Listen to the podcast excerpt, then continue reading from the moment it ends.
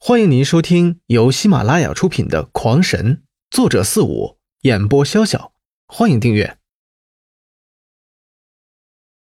第八十六章，两个月后，刘辉终于能站起来走路了。但是这新的四肢，他用起来是真的不顺手。那腿脚比他原来的腿要长出半米有余，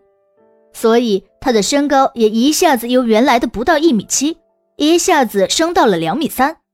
而他的手臂也要比正常人长出许多，垂手而立，竟然接近了双膝，与刘备是有的一拼。四肢刚刚好，暂时还使不出力气。刘辉并不打算马上出动，因为那样再遇妖兽，哦不，就算是再遇到灵兽，也足可以了结他了。所以他必须要静养，想要给古媚姨发一个传讯符。结果让他一头黑线的是，这传讯符也被那愤怒的金王飞虎给霍霍一空，完全没得用了，气得他呀是连声大叫：“好吧，干点力所能及的活儿吧。”没事可做，刘辉看了一下四周，鹰首龙蟒的尸体还在，索性再炼制一些法器吧。嗯，这对翅膀可以炼制一对风雷神翼，这皮。可以炼制一套龙鳞软甲，他便将那对鹰翼取下来，开始用自己的灵力炼制。刘辉这一施展灵力，这才发现自己竟然在这次劫难之中再有提升，现在已经是灵力三阶巅峰了，随时都有可能进阶灵力四阶，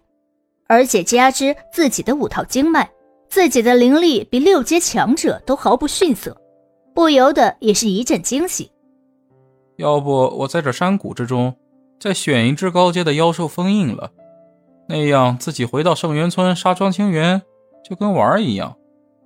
这对龙爪着实不太好用，完全不如人手那么得心应手，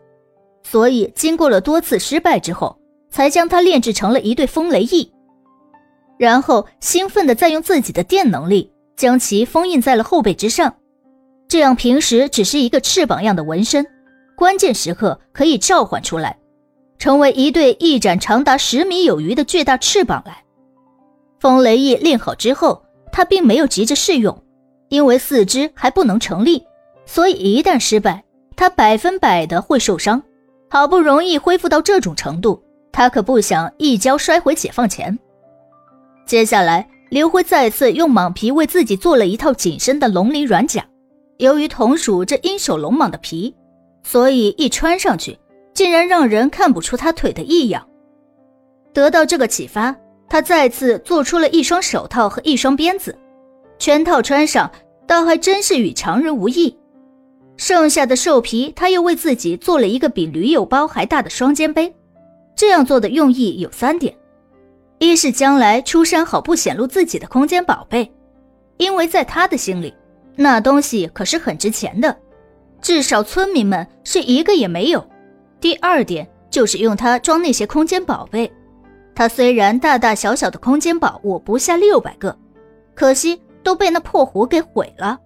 现在除了护额和从鹰首龙蟒肚子里取出来的那两个原本戴在手上的，也只剩三个了。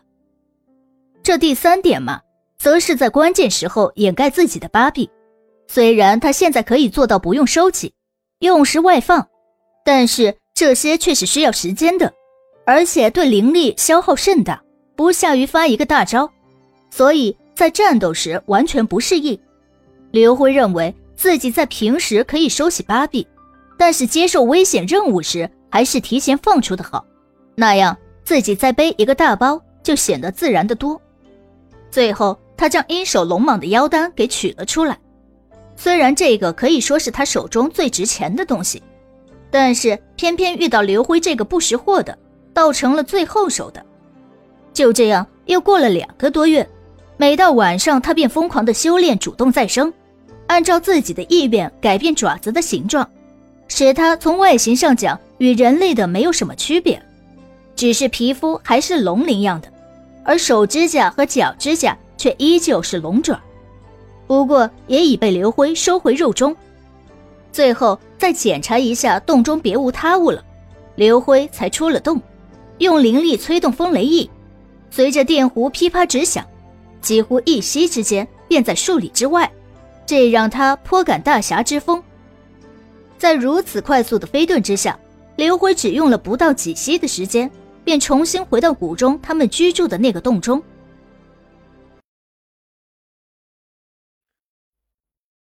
听众朋友们，本集已播讲完毕，请订阅专辑，下集更精彩。